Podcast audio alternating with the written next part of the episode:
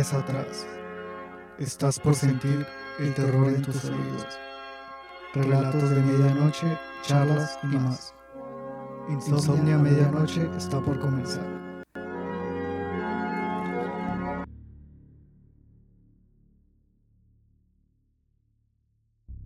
Acompáñanos en el ocaso del día a revivir estas historias a través del medio que nos escuchas hoy. Esperando que te encuentres bien, te recomendamos relajarte, pero no tanto. Las historias que te presentaremos ahora son la estatua de Ronald McDonald, un juego llamado Los Tres Reyes y la historia del Museo Histórico Regional de Ensenada, con los locutores.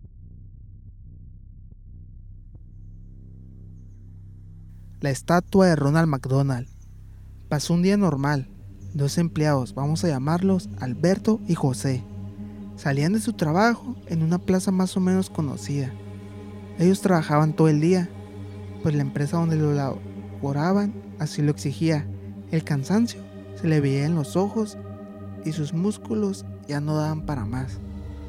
Salieron de su lugar de trabajo, caminaron un poco, pues lo único que querían era llegar a su casa. Hogar, dulce hogar. Alberto se la pasaba criticando a su jefe, pues para él justamente resultaba una maldita explotación trabajar todo el día. José, en cambio, lo tomaba todo con más calma y a cada queja él respondía con un chiste, un chiste y más chistes. Cuando pasaban por la sucursal de McDonald's de Plan de Ayala, tomaron la decisión de que tenían que tomar un descanso antes de continuar a su destino. Alberto se sentó en la banca, donde es bien sabido que en cada banca de McDonald's hay un inofensivo muñeco de Ronald. Ahí estaba con su sonrisa y con un brazo extendido invitándote a tomarte una foto con él. Alberto estaba ahí descansando y José estaba parado junto a él. Reían y bromeaban como cualquier otros compañeros. Alberto disfrutaba de una lata de Coca-Cola. José le contaba chistes que de sobra sabía que le encantaban a Alberto pues no paraba de reír en cada chiste. De repente, Alberto bostezó y se estiró. Cuando volvió a su posición normal, dijo, estoy muy cansado. Sin que ninguno de los dos lo esperara, una voz extraña y cavernosa le respondió, yo también. Ambos intercambiaron miradas de asombro. El payaso había hablado. Había movido la boca, demasiado tétrico para soportarlo. El pobre Alberto cayó ahí mismo, víctima de un infarto fulminante. José huyó espavorido. No daba crédito a lo que acababa de suceder. Se desplomó en, la, en su loca carrera por salvarse la vida. Despierta en un hospital. Lo único que atina y que se le entiende decir es, payaso habló, lo juro. Cae en coma y muere días después. La gente dice que las dos personas venían tomados o drogados. Nadie lo sabrá.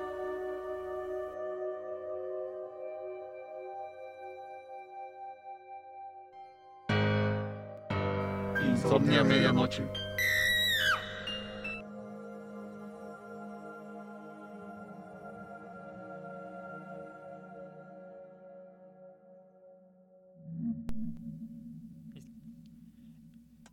Pues no sé qué decir acerca de la leyenda de Ronald McDonald. La verdad que me parece una de las más tenebrosas que eh, me ha tocado experimentar a lo largo pues, de mi vida. La verdad que recuerdo en una época donde los promocionaban mucho, en la época del, del 2000, porque fue la época en la que pues, nací. Y aparte ha habido muchas teorías y rumores acerca del mismo vestuario y maquillaje que usó para darle cierta similitud al al terrorífico payaso Pennywise de Stephen King. Ah, realmente no sabía acerca de ese dato de, de que ese payaso fue una inspiración para, para este, Stephen King y dar origen a su personaje de Pennywise. Realmente no, no sabía ese dato. Pero yo considero que toda esta historia mm, fue es falsa realmente porque hay muchos puntos en los que no me cuadra realmente cómo va la secuencia de toda esta historia. Porque no creo que el payaso hubiera hablado. sino ellos venían bajo el efecto de alguna sustancia, porque el payaso no creo que, que les haya dicho estoy cansado yo también. Yo creo que fue la idea de, de, uno de ellos y el otro estaba muy confundido o algo por el estilo y fue donde terminaron culminando, volviéndose un poco locos, a la locura de todo eso de lo que habían consumido, como un efecto secundario. ¿Tú qué opinas al res- al respecto de todo esto? No, la verdad que pues yo a lo mejor, pues yo sí ando con el debate de a lo mejor sí, sí tal vez pudo haber existido debido que hay otra teoría que dicen que apareció otro payaso llamado Pogo que ese mismo payaso también ha hecho actos criminales. Se han, estado pues dando muchos casos, muchas historias, pero a lo mejor estoy de acuerdo a tu opinión, puede que la historia sea falsa, porque la verdad que es más que nada una historia para andar aterrorizando pues el restaurante de McDonald's.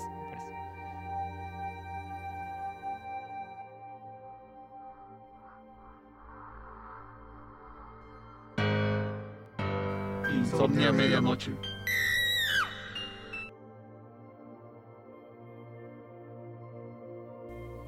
Empezaremos diciendo que este juego no es apto para cualquier persona. De hecho, aquí no nos hacemos responsables de si lo juegas o no. Puedes ser consciente en invitar espíritus a tu casa. Tres Reyes. Los Tres Reyes pueden ser una experiencia especialmente traumatizante. Si te consideras una persona fácilmente impresionable, consumes drogas o alcohol con frecuencia, si este es tu caso, escúchame, no lo hagas, bajo ningún motivo te atrevas. Si por el contrario, eres una persona sana de cuerpo y mente, y lo bastante valiente como para atreverte, es probable que salgas ileso de este encuentro.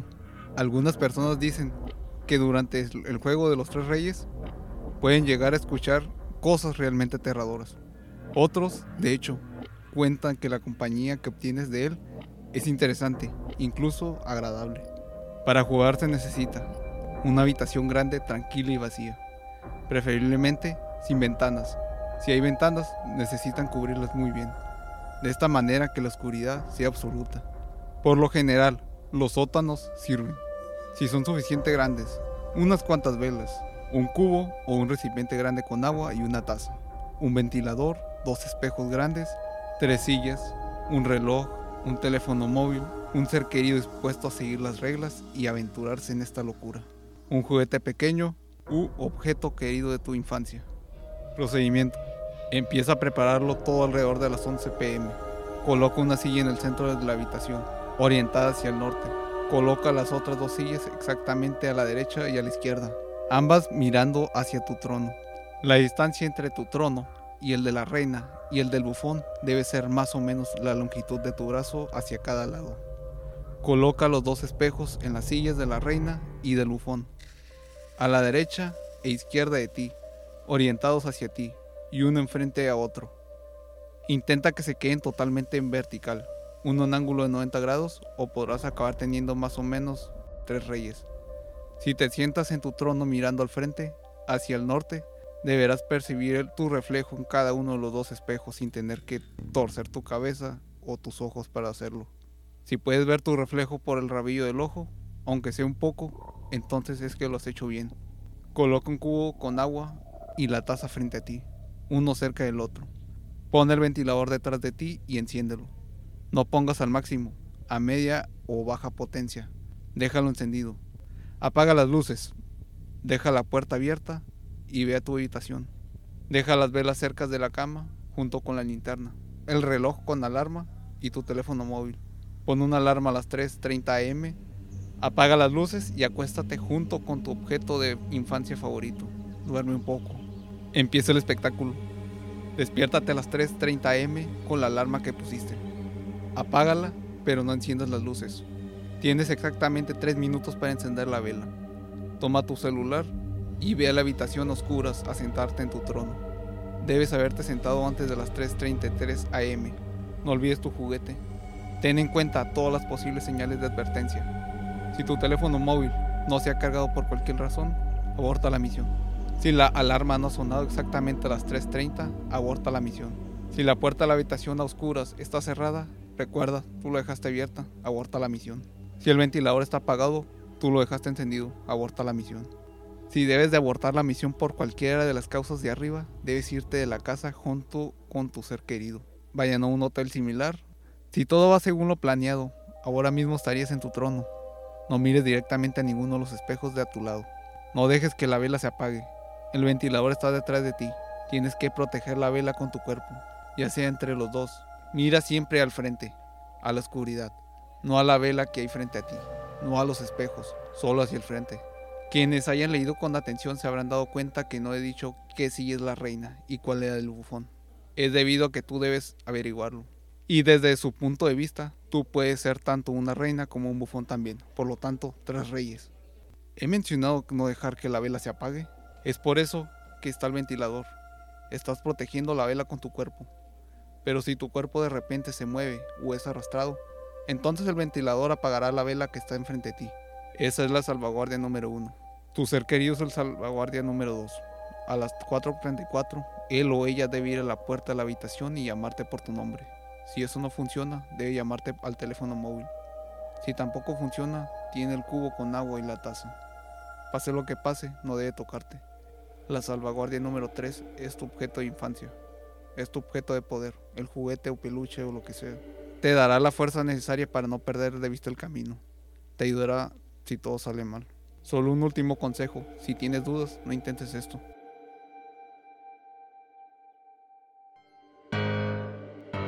Insomnia Medianoche.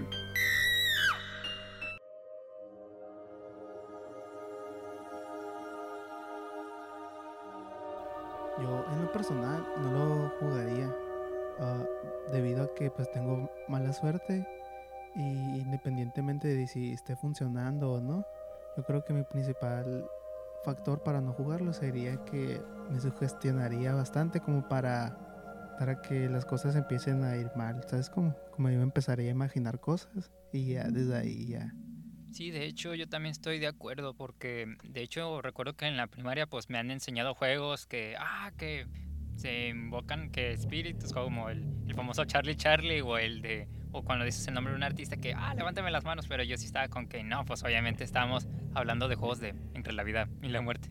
La verdad que sí está muy complicado tomar ese, de, ese tema.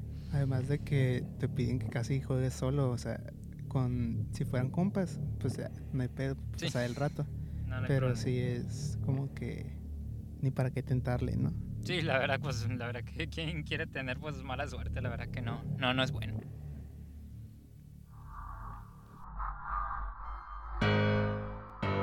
Insomnia Medianoche.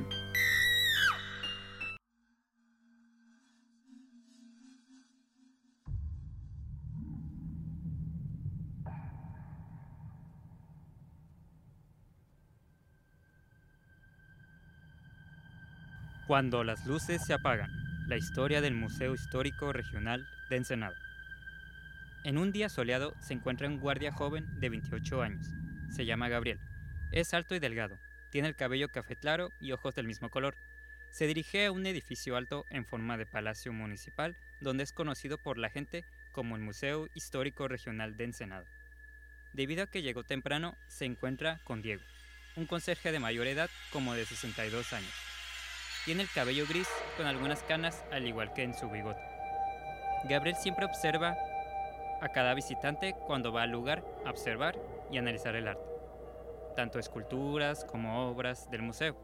También hay un hotel cerca para huéspedes, pero muy poca gente viene a tomar descanso por ahí. Aparte hay varios negocios cerca del lugar, pero siempre cierran temprano, antes de las 7 y media de la tarde. Gabriel se cuestiona eso, le parece muy extraño. En ese momento, Diego mira a Gabriel y comprende en su rostro una muestra de confusión. Él se acerca al joven y viene a contarle una historia para que sus dudas sean resueltas, aunque no verá el mismo lugar como lo es ahora. Se lleva unas dos sillas de madera tradicional y empieza a relatar la historia del sitio. Todo comienza a finales del siglo XIX por el año 1886. Fue realizado, a diferencia de la gran mayoría de las construcciones antiguas de Ensenada, a base de adobes. Ha sido para uso militar, hospital, escuela y cárcel. Se considera como el único museo en el área de la costa de Baja California, a través del cual se ha llevado a cabo con información apoyada en las investigaciones de varios proyectos que se han desarrollado en la región por parte de especialistas adscritos al Centro INAP de Baja California. Todo parece indicar que es un buen lugar para conocer más la historia de nuestra ciudad, pero las cosas se pusieron bastante extrañas a partir de 1995. En el día 15 de mayo del mismo año, 1995, el presidente municipal de Ensenada, Óscar Sánchez del Palacio, decidió inaugurar la primera exposición permanente del museo dentro de las festividades del aniversario de la ciudad, pueblo y culturas de México antiguo. Aquí es donde don Diego nos habla sobre su experiencia, como él ha sido el único guardia del lugar cuando supervisaba por las noches en un horario nocturno, para que no lleguen a asaltar este lugar. Pero solamente, solo hubo un caso. Una noche del 30 de septiembre de 1995, un grupo de jóvenes se entró escondidas por el lugar y elaboraron un reto de quedarse más por la zona donde antes era una prisión, para saber quién va a pagar las bebidas de un bar cerca. Lo que pasó fue bastante raro, ya que así iba a dar la medianoche e iba a cerrar las puertas, pero el grupo salió corriendo, aterrorizado por lo que escucharon y vieron. El guardia al observarlos no llevaba ningún artículo u objeto del museo robado en sus mochilas. Antes de llevarlos a la policía municipal, le contaron primero que en la prisión de la esquina se escuchaba el sonido de las cadenas moviéndose entre las rejas. El más alto pensaba que era el guardia, haciendo el sonido para vigilar la zona a las 11 de la noche. Pero él se encontraba en la entrada del museo supervisando a los visitantes. Aparte, quien se llevaba los objetos era el conserje, que sale temprano desde las 7 de la noche. Otro detalle fue que vieron a un hombre ahorcado por las paredes debido a que la luz de los faroles proyectaba la zona externa. Después de que llevaran al grupo, el guardia se enfrentó de valor para ver si era cierto. La prisión nunca hay luz por dentro, pero él siempre llevaba una linterna en su bolsillo derecho para ver los sitios más oscuros. Cuando el guardia llegó a la esquina, no había nada, ni se escuchaba absolutamente nada de lo que dijeron el grupo. Así que él fue sabiendo que solo era una broma, una mentira. Aún así, él decidió mejor cerrar todo el museo con las luces prendidas para estar seguro. Al día siguiente llegó temprano para ver cómo se encontraba su compañero Fernando. Y él le dijo que el cuartel empezó a tener varios cambios debido a que los líderes del lugar empezaron a trasladarse a otro sitio para seguir supervisando la ciudad de Ensenada, debido a los extraños ruidos, sombras y música en el lugar no sin antes llamar a un padre de la iglesia para orar y proteger el lugar. Es por eso que el edificio que alberga al museo es la construcción pública civil más antigua del estado de Baja California. Y aunque seguía trabajando como guardia, pasaron varias semanas y meses. Él era el único que comprobaba en ese lugar que venían fantasmas por las noches, que siempre pasan a dar una vuelta, aunque no ocasionan ningún desastre. Simplemente van a ese lugar para poder descansar porque eran personas que habitaban y trabajaban por ese lugar. Lo supo debido a algunas fotografías que conservaba del cuartel y varios rostros eran bastante similares a las personas que pasaban por esa noche. La experiencia más aterradora fue cuando él vio un hombre y una enfermera del año 1920 que entraron al museo dándole un cordial saludo. Buenas noches.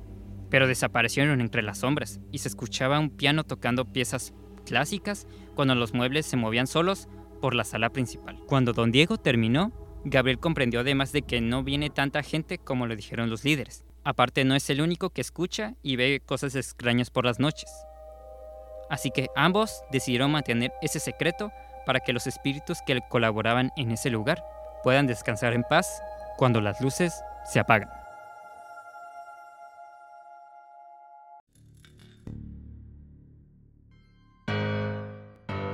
Insomnia Medianoche.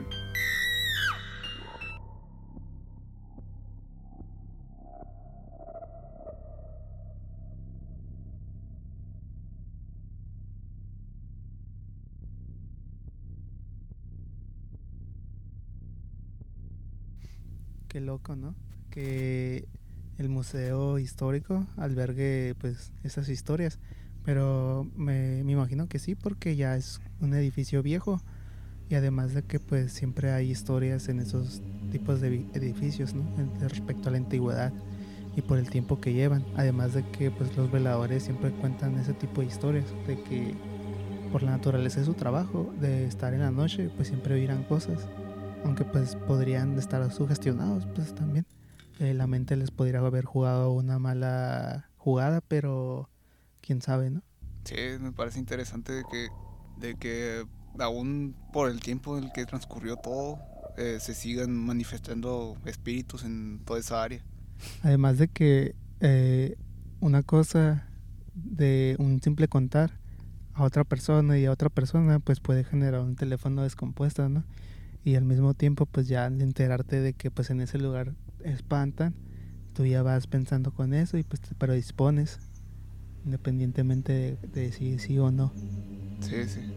Eh, pues sí, como lo acabas de mencionar, que como puede ser un teléfono descompuesto, puede eh, hacer llegar a otras personas eh, la idea de que siempre va a haber espíritus o fantasmas cuando puede que algunos días no aparezca nada o simplemente sea la, imagina- la imaginación de alguien más.